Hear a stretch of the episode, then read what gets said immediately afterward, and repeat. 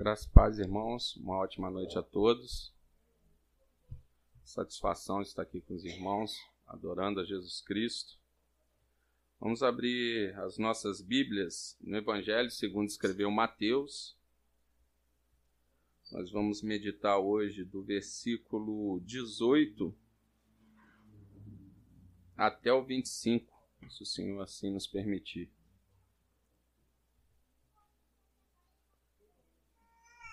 Todos encontraram?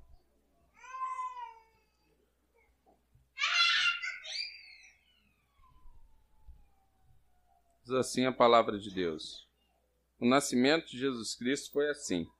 Maria, sua mãe, estava comprometida para se casar com José, mas antes de se unirem, ela se achou grávida pelo Espírito Santo. José, com quem Maria estava para casar, sendo um homem justo e não querendo envergonhá-la em público, resolveu deixá-la sem que ninguém soubesse. Enquanto ele refletia sobre isso, eis que lhe apareceu em sonho um anjo do Senhor dizendo: José, filho de Davi, não tenha medo de receber Maria como esposa, porque o que nela foi gerado é do Espírito Santo. Ela dará à luz um filho, e você porá nele o nome de Jesus, porque ele salvará o seu povo dos pecados deles. Ora, tudo isso aconteceu para se cumprir o que foi dito pelo Senhor por meio do profeta. Eis que a virgem conceberá e dará à luz um filho, e ele será chamado pelo nome de Emanuel, que significa Deus conosco. Quando José despertou do sono, fez como o anjo do Senhor lhe havia ordenado e recebeu Maria por esposa. Porém, não teve relações com ela enquanto ela não deu à luz a um filho, a quem pôs o nome de Jesus. Vamos estar orando mais uma vez, irmãos? Pai, nós te louvamos e te agradecemos por mais essa oportunidade de estarmos aqui reunidos, te louvando, te adorando em torno da tua palavra. Pedimos que o Senhor venha soprar o teu espírito uma vez mais no nosso meio, que o Senhor possa falar através de nós, que o Senhor possa nos dar entendimento a cada um de nós a respeito daquilo que o Senhor quer comunicar. Teu espírito tenha liberdade no nosso meio, possa se fazer presente que essa palavra possa ficar guardada aos nossos corações, que nós venhamos ser praticantes e não só ouvintes dela. Em nome de Jesus Cristo que nós oramos crendo. Amém. Irmãos, nós estamos nessa data comemorativa do Natal, né? E às vezes gera até um pouco de controvérsia no meio, porque a maioria das celebrações hoje ela está está muito regado a, a uma cultura mundana. Então não, não vou entrar muito nesse mérito, mas tudo hoje que nós temos de cultura é, tem que ser, tem que passar por um filtro. E o nosso filtro é a palavra de Deus. Se a gente for estudar a fundo, você vai ver que o Papai Noel vem de, de São Nicolau, você vai ver que a árvore de Natal ela está ligada simbolicamente a Nimrod, que se casou com a, um dos netos de Noé, que se casou com a mãe e consideravam ele um deus, ele morreu e ela teve que inventar que ele ressuscitou e se tornou o sol. E então em várias culturas ele é adorado e falam que o pinheiro é, é, florescendo simboliza Nimrod ressuscitando. Então tem, tem todas essas culturas por, por detrás. Mas o que eu quero trazer nessa noite é o que? É a consciência do que é o Natal. Muito provavelmente não foi no dia 25 de dezembro, e muito provavelmente não foi em dezembro que Jesus nasceu, até porque geograficamente onde ele nasceu, em dezembro, ficava impossível pastores estarem pelo pasto cuidando de ovelhas. Era humanamente era impossível. Então alguns falam que a data provavelmente é, era em setembro, mas é celebrado em, em, em dezembro. Aí cria-se toda uma cultura consumista também por detrás, mas esse consumismo também hoje tá, não é mais só no Natal, é o ano inteiro, né?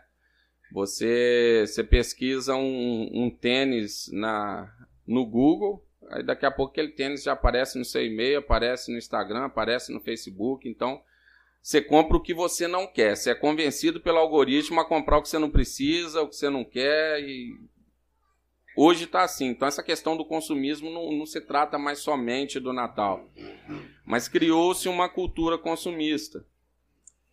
Então nós temos que trazer o quê? Trazer a perspectiva correta. O fato é o quê? É que o nosso Deus, ele encarnou, ele sujou os pés. Ele teve que descer e andar naquelas terras áridas e empoeiradas. Ele teve que andar no meio de nós para nos redimir.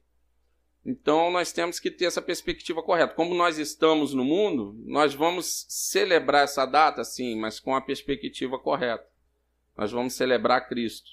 Nós vamos celebrar o nascimento de Cristo, apesar com a consciência de que não foi naquela data exata, até porque não tem como dar precisamente qual foi a data que ele nasceu. E o texto aqui ele, ele nos fala a questão desse advento, né? Que é a encarnação de Deus. Então, o nascimento de Jesus Cristo, verso 18, foi assim: Maria, sua mãe, estava comprometida para casar com José. O casamento na época ele era um pouco diferente do casamento na nossa cultura. Então, primeiro os pais olhavam ali e meio que acordavam aquilo.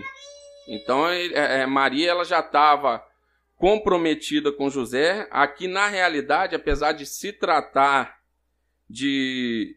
Ela, ela já estava prometida, apesar de se tratar o termo esposo e esposa, na realidade, trazendo para os nossos dias hoje, eles estavam noivos. Porém, o noivado ele era celebrado como? Primeiro pegava, escolhia, depois era feito uma espécie de acordo pré-nupcial jurídico. Tinha, havia testemunhas, então aquilo ali era acordado juridicamente. Então o que nós vemos aqui é o que eles já estavam prometidos um para o outro, porém ainda não havia relação sexual. Já estavam comprometidos em se dar em casamento, mas no período do o período do noivado era como se fosse o casamento nos nossos dias, mas sem sexo. Já havia um compromisso e para romper esse compromisso era necessário um processo de divórcio.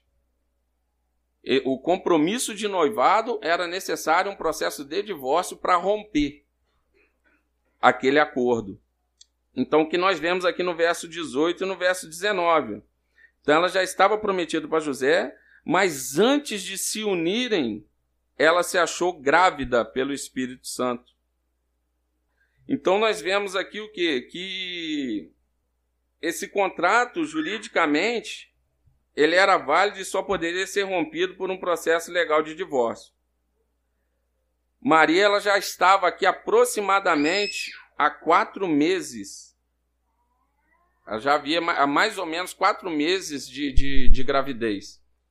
Ela passa três meses lá com Isabel, mãe de João Batista. Nós conseguimos ver em Lucas 1, do, 30, do versículo 36 e no versículo 56, que ela passa um período lá com Isabel e ela já estava grávida. No verso 19 aqui, ó, José, com quem Maria estava para casar, sendo um homem justo Aqui é utilizado um, um hebra, uma espécie de hebraísmo que eles falam. O que ele quer dizer aqui é que José era um cristão, um crente fiel.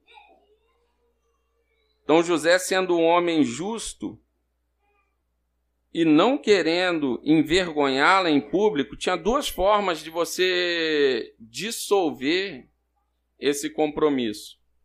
Um, uma, que é aquele estava optando, depois de refletir, era simplesmente de abandonar o compromisso sem expor ela. Porque se ele traz isso a público, a questão da gravidez dela, ela seria apedrejada segundo a lei. Segundo a lei mosaica, ela deve, era considerada adultério. Ele estava com a mulher grávida, sendo que ele nunca teve contato físico com ela. E se ele expõe isso, eles iriam apedrejar ela. A lei dizia isso. Por isso que José, que sendo um homem justo, querendo não envergonhar ela em público, ele resolveu deixá-la sem que ninguém soubesse.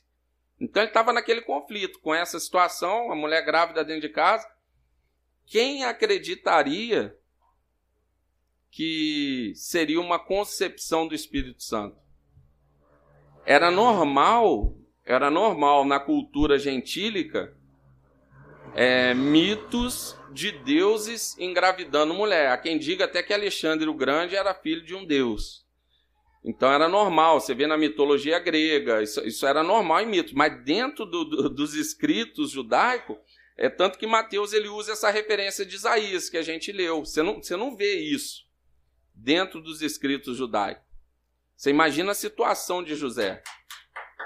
E mesmo que Maria falasse para ele, você imagina só, a mulher chegando, traz para os dias de hoje, fosse você.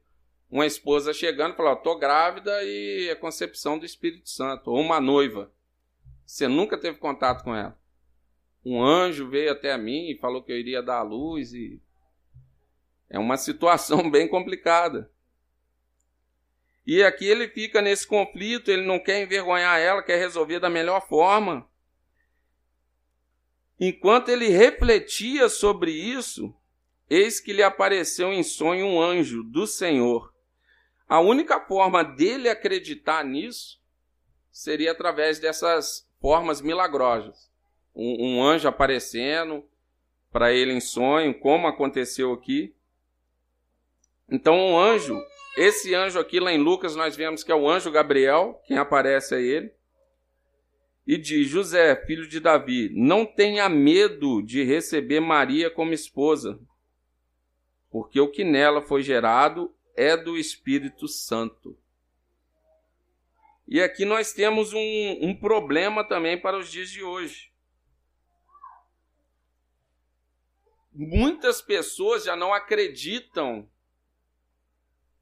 que Jesus é Deus, e muito, e muito menos acerca desse nascimento dessa forma miraculosa. Que ela daria a luz a um filho de forma que, como que uma virgem vai engravidar de um Deus. É loucura, né, irmão? Mas é o Evangelho. Para nós que temos fé, é o Evangelho. De forma que quando você vai expor isso aqui, você imagina para quem participa de, de, de, meios acadêmicos ensinar isso aqui. Você vê em, acho que João 8,41.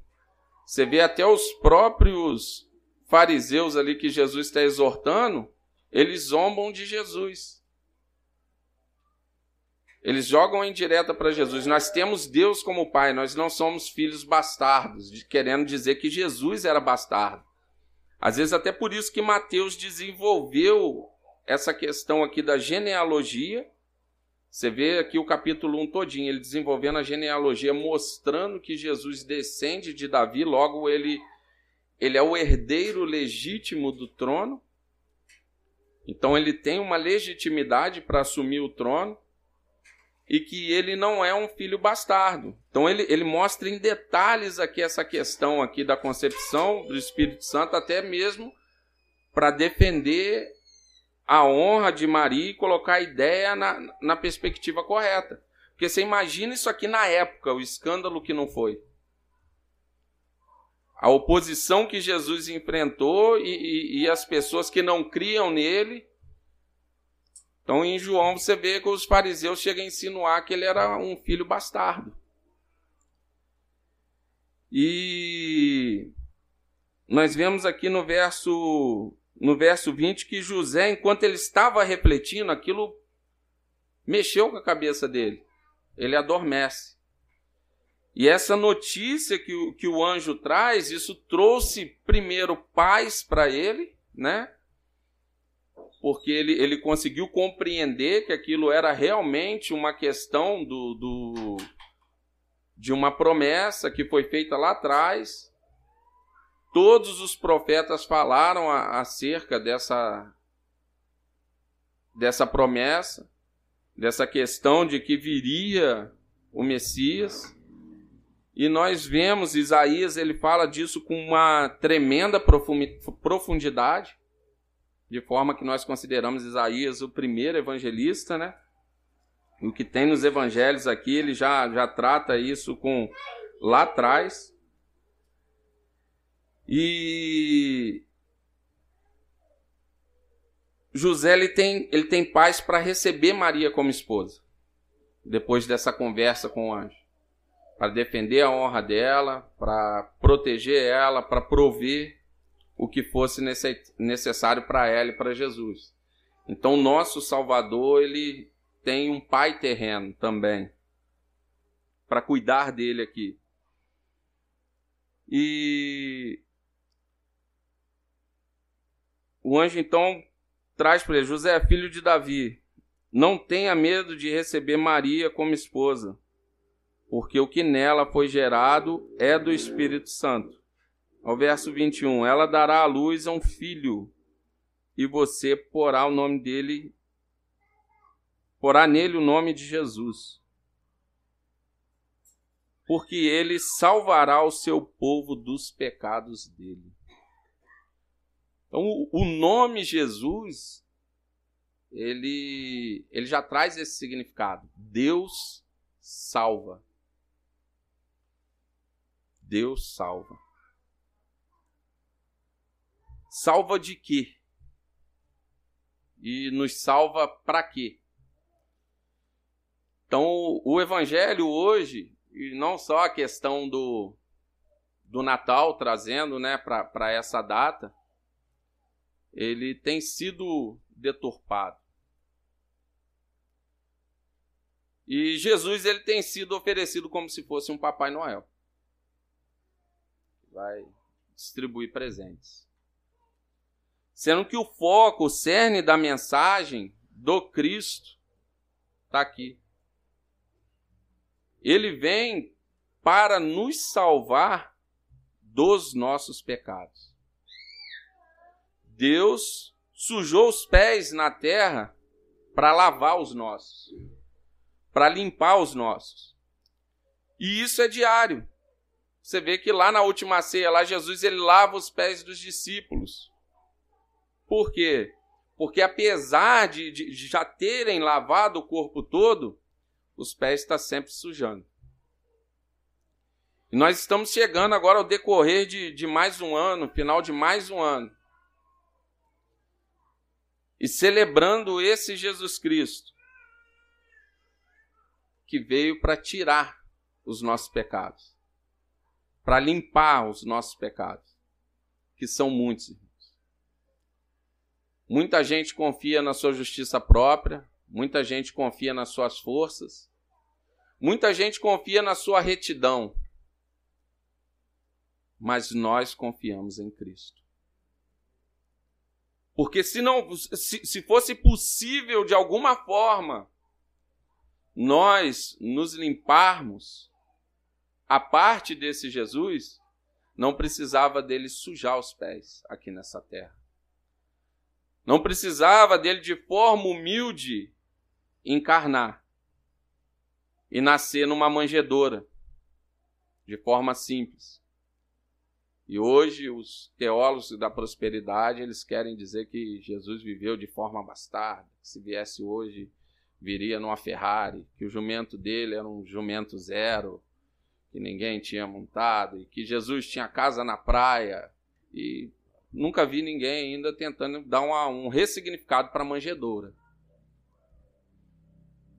Então Jesus ele vem, ele pisa aqui nessa terra em sinal de, de humildade e ele vem tirando e lavando e ele começa, você vai ver no, no, nos evangelhos aqui, ele se depara com endemoniados e cura os endemoniados. Ele se depara com os enfermos e cura os enfermos. Ele anda no meio dos pobres e, e humilde e alimenta esses pobres e humildes. Ele se senta com os cobradores de impostos, que era rejeitado até pelos familiares e era considerado impuro, de forma que onde esses homens entravam, o ambiente tinha que passar por um ritual de purificação, uma sessão do descarrego, de tão pesado que os caras eram. Ele senta com esses camaradas e come, e bebe junto com eles. E chama eles ao arrependimento. Então é esse Cristo que tem que ser celebrado no dia 25. Ou melhor, como nós dizemos, o ano inteiro. Ou mais especificamente, a cada reunião nossa, porque às vezes é, é, nós o esquecemos lá fora, né? Às vezes nós passamos da, da porta para fora e nós esquecemos de celebrar ele ele tem que ser celebrado no nosso ambiente de trabalho, ele tem que ser celebrado no nosso lar. Ele tem que ser celebrado 24 horas. Irmãos, imagino que é um Deus santo, puro, soberano, encarnar para salvar gente como eu e você. E às vezes nós ficamos querendo ainda mais uma prova, nós ficamos querendo ainda mais um milagre, nós ficamos querendo ainda mais um presentinho para a gente glorificar e adorar esse Deus. O que Jesus Cristo fez, irmãos, é motivo de nós adorarmos, independente da circunstância que você está hoje. Independente da crise que você está atravessando hoje ou do, dos problemas que você atravessou ao decorrer desse ano, é motivo de nós glorificarmos e adorarmos a Ele o tempo todo. É amor demais, é graça demais, é favor demais.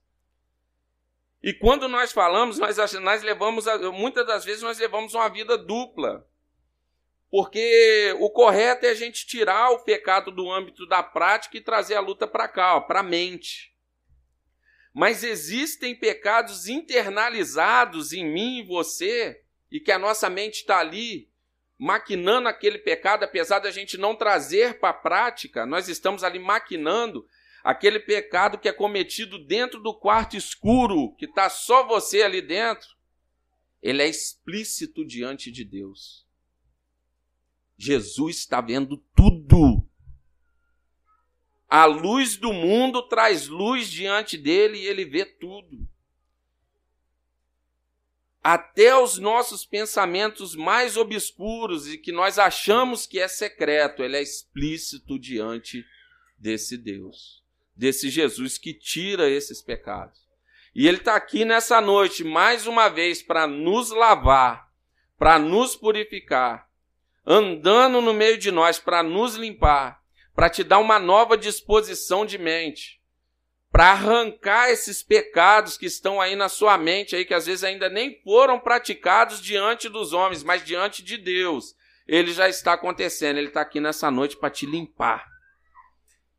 Porque é isso que ele veio fazer, essa é a missão dele. É tirar o pecado daqueles que creem que ele é o Messias, que ele nasceu de uma virgem, que 700 anos antes o profeta Isaías já falava acerca dele, que ele viria de uma virgem. De forma que aqui nós vemos aqui a, a Bíblia cumprindo a Bíblia. Ele lá no Antigo Testamento, que ele profetiza, se cumpre aqui, 700 anos depois aproximadamente. E ela dará à luz um filho e você porá nele o nome de Jesus porque ele salvará o seu povo dos pecados deles. Em João 3,16 fala que Deus enviou, né? Seu único filho, para que todo aquele que nele crê não pereça, mas tenha a vida eterna. E nós guardamos esse versículo. Mas mais na frente o João fala que aquele que não crê já está condenado nesse tempo presente. Aquele que não crê já está condenado. Então, se você compreendeu quem é Jesus Cristo, você compreendeu que ele nasceu por você e por mim, tem um monte de gente hoje inventando Jesus. Ah, o Jesus que manda para o inferno não é o meu Deus. Meu Deus não manda ninguém para o inferno. É, é um mito, gente, é um, é um conto de fadas. Porque o Jesus da Bíblia manda, ele fala que não, quem não crê já está condenado. Então a mesma palavra que me mostra esse Jesus que encarnou em amor para tirar os pecados do mundo, ele também me mostra que quem não crê nisso está condenado. Não sou eu quem diz, é a Bíblia. Então pregue o evangelho completo. Aproveite esse período para anunciar Jesus Cristo. E se você ama as pessoas, leve essa mensagem. Se você não, irmão, Jesus está oferecendo salvação gratuita, é só crer nele e se arrepender. Porque quem crê se arrepende, quem crê verdadeiramente se arrepende e vive em novidade de vida. Então creia, abandone os seus pecados, que você vai encontrar felicidade plena em Jesus Cristo. Essa é a mensagem. Porque se você não crê, irmão, o que sobra para você é condenação, é juízo. Essa é a mensagem do Evangelho. E se nós amamos as pessoas, nós temos que ensinar e pregar isso. Não adianta a gente querer ser legal, ser descolado, não querer incomodar, porque uma hora a conta vai chegar. Uma hora ele vai vir como justo juiz. E é melhor as pessoas se arrependerem em tempo oportuno do que depois ser pesado na balança e encontrado em falta. Porque na balança de Deus, se Cristo não subir por mim e por você, nós vamos ser encontrados em falta. Então Deus que ele está aqui reconciliando consigo o mundo através do seu filho. Por isso que o filho dele encarna para viver a vida que eu e você nunca conseguiríamos viver. Verso 22. Ora, tudo isso aconteceu para se cumprir o que foi dito pelo Senhor por meio do profeta. Eis que a virgem conceberá, verso 23, conceberá e dará à luz um filho, e ele será chamado pelo nome de Emanuel. Emanuel significa Deus conosco. Então, dois pontos aqui. Jesus salva, nome de Jesus salva, e Emanuel é um título. Deus conosco. Você não vai ver no, no, Novo Testamento ninguém chamando Jesus de Emanuel. Faz essa referência lá atrás, lá Mateus usa essa referência lá de Isaías. Mas esse aqui é um título, é a essência dele, é quem ele é. Deus encarnou e se faz presente conosco. E ele não esteve presente ali só aqueles 33 anos ali, e morreu e ressuscitou e agora está no céu, não. Ele se faz presente hoje conosco. É Ele quem nos capacita, é Ele quem nos limpa, é Ele quem nos purifica, é Ele quem nos faz perseverar em meio às adversidades, em meio às nossas mazelas, em meio aos nossos pecados, que às vezes nós achamos que nunca vamos ser libertos, mas Ele dá aquele choque de realidade, nos constrange com amor, com misericórdia, com graça, e mostra que é possível viver uma vida de retidão, de santidade, em retribuição a esse amor maravilhoso ao Deus que encarnou, que sujou os pés para lavar os nossos, que sujou as mãos para fazer lama e curar o cego, que abraçou e sentou ao lado de leprosos que eram impuros, para curá-los, para trazer saúde. Restaurou a força aqueles que estavam fracos. Esse é o nosso Jesus. Esse é o nosso Emanuel, que é o Deus conosco. É isso que nós celebramos nessa data e celebramos a cada dia, e temos que nos lembrar a cada manhã que nós abrimos o olho e até o nosso acordar hoje foi graça e misericórdia de Deus. Quantos fecharam o olho ontem e não abriram hoje? Quantos ficaram para trás, irmãos, em, em várias adversidades da vida? E o Senhor tem te sustentado, o Senhor tem te segurado, o Senhor tem trago nós para perto dele. Não é porque nós somos bons, não. Muitos iniciaram a caminhada aí e, e largam. Muitos ficaram para trás nesses dois anos de pandemia e não querem mais saber de Cristo e não querem mais saber de igreja. E nós estamos aqui não é porque nós somos bons, não, mas é porque Ele é bom e Ele nos escolheu e é Ele quem nos fortalece.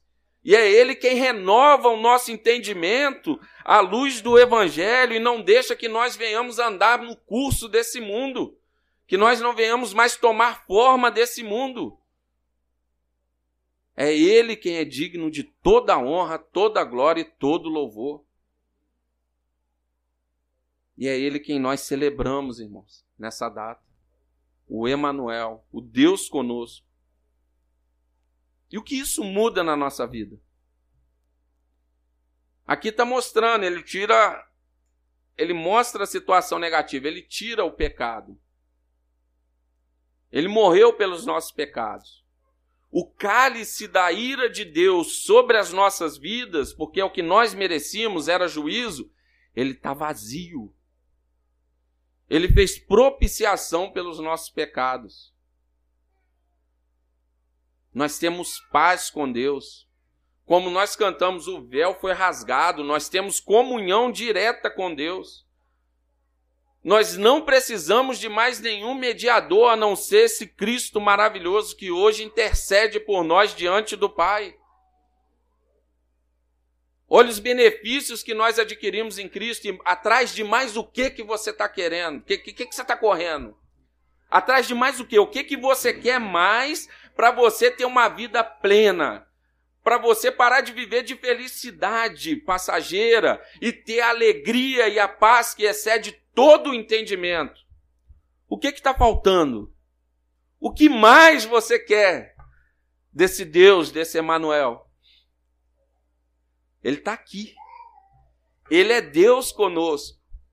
Porque Mateus, quando finaliza o evangelho dele, fala que ele estaria conosco até a consumação dos séculos. Ele não esteve aqui somente com os discípulos. A cada crise que você passa dentro da sua casa, a cada crise no seu quarto, a cada problema que você tem com seus filhos, a cada problema de saúde que você tem, a cada crise de fé, Ele está contigo, Ele está do seu lado. É Ele quem te faz permanecer. Ele está conosco, irmãos. Não há motivo de tristeza. Não há motivo de ficar correndo atrás de ilusão, atrás do vento, atrás de felicidade passageira. Não há motivo para se ficar se agarrando a, a pecados, a ilusões desse mundo que a gente já sabe que, que é ilusão, mas a gente ainda está sendo enganado por aquilo ali. sabe onde vai dar aquilo ali, aquela, aquela vida morna, aquela vida rasa, aquela, a gente sabe onde vai dar aquilo. É tombo e depois tem que começar tudo do zero. É problema e depois começar tudo do zero. Por quê? Porque não, não quer firmar o pé na rocha. A dificuldade que tinha, ah, é tão difícil. Não, não é difícil, não, irmão. Difícil é isso aqui, ó. Deus fazer, se fazer carne por causa de mim e de você o Verbo encarnar, despir da, da glória dele, da majestade dele, e entrar dentro de um homem, igual eu e você, por mim, por você. É difícil sofrer calúnia de saduceu, de fariseu, apesar de ser 100% Deus, 100% homem, sofrer questionamentos de gente carnal, religiosa. E tá ali, ó, discutindo e mostrando com amor, repreendendo em amor. Isso é que é difícil. Você acha que é difícil você abraçar um doente, ou aceitar um doente, ou aceitar uma pessoa que seja um pouco diferente de você? Se Deus desceu, encarnou e andou com leproso, e andou com doente, e andou com marginal, com bandido. Aí eu e você somos quem? Qual Deus que está tá encarnado aí? Tem alguém encarnado aí. Vamos quebrar esse ego, quebrar esse orgulho. E esse Emanuel que está andando com a gente, vamos abraçar.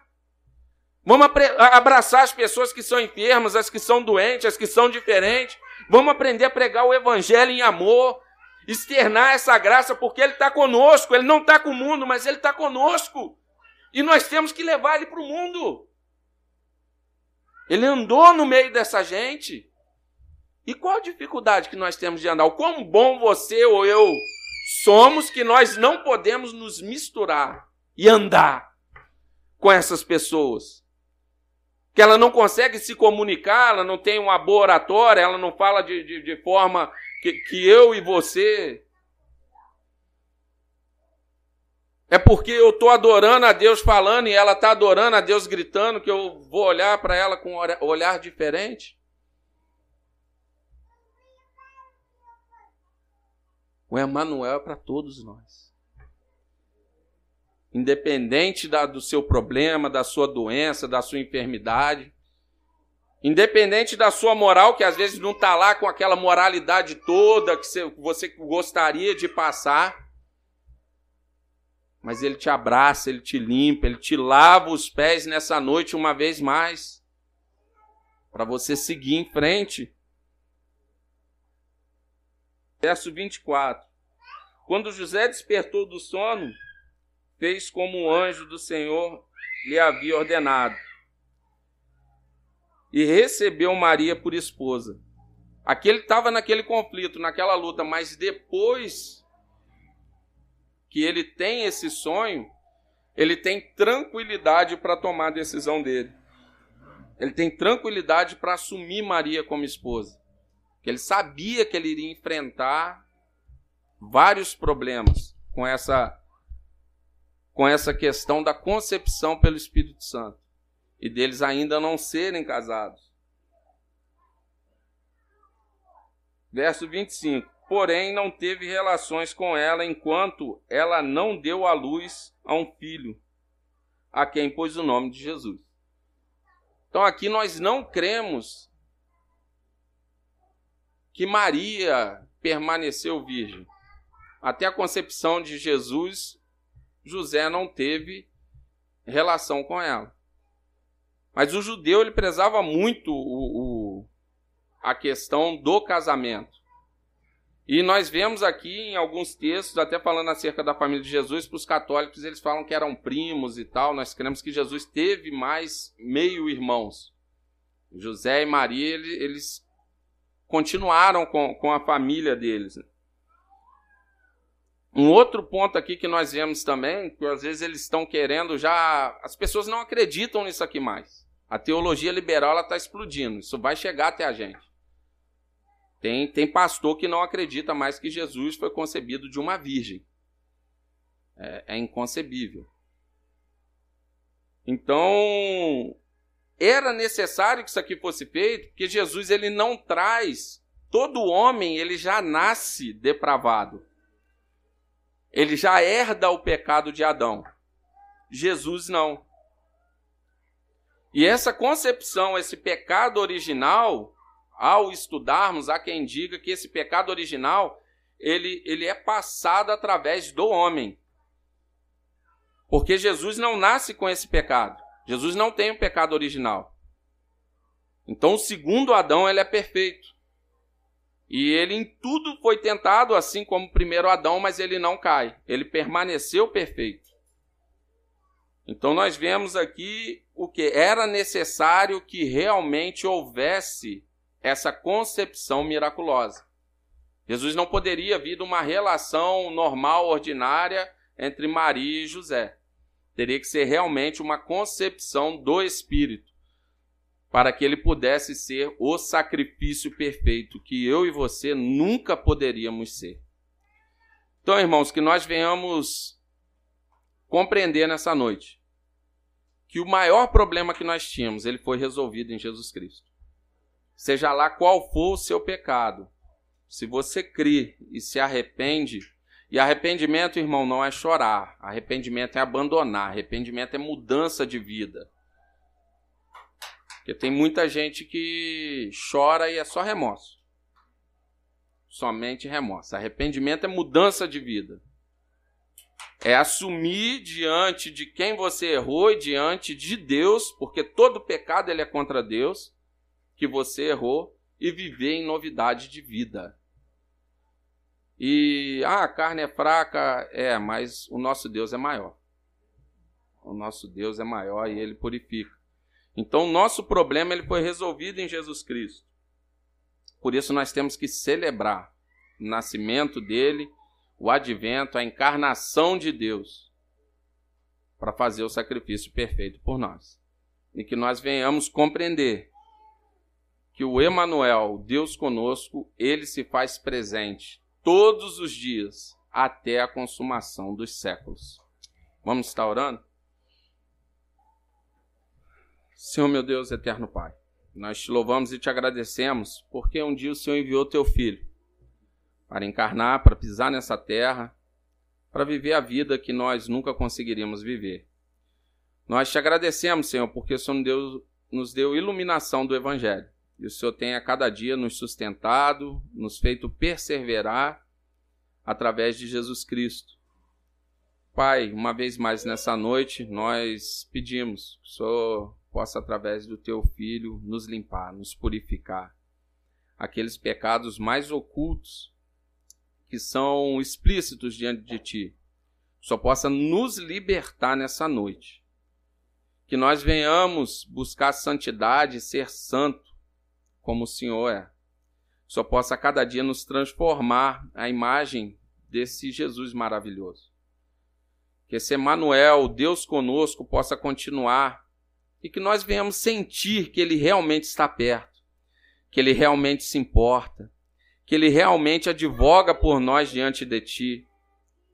Que nós venhamos, ó Pai, ter fé, que Ele continua a andar no meio dos leprosos, no meio dos enfermos, no meio dos fariseus, no meio dos saduceus pós-modernos, e que Ele traz graça, traz misericórdia, que Ele nos convence das nossas falhas, das nossas fraquezas. Nós te agradecemos, Pai, pelo teu Espírito que continua a soprar no meio de nós, que continua a nos convencer da justiça, do pecado, do juízo, que continua a converter o mais vil pecador. Lava ele através das águas do Espírito e faz dele uma nova criatura só possa continuar a nos usar, Senhor, para que nós venhamos levar esse Deus que está conosco para esse mundo caído, para esse mundo perverso. Que ao olhar para nós, eles possam ver a diferença e glorificar a Deus. Que nós venhamos ser um canal de bênçãos, não só na vida uns dos outros, mas principalmente, ó Pai, daqueles que estão lá fora perdidos. Continua, Senhor, nos sustentar com as tuas mãos fortes, porque nós somos falhos e nós somos fracos.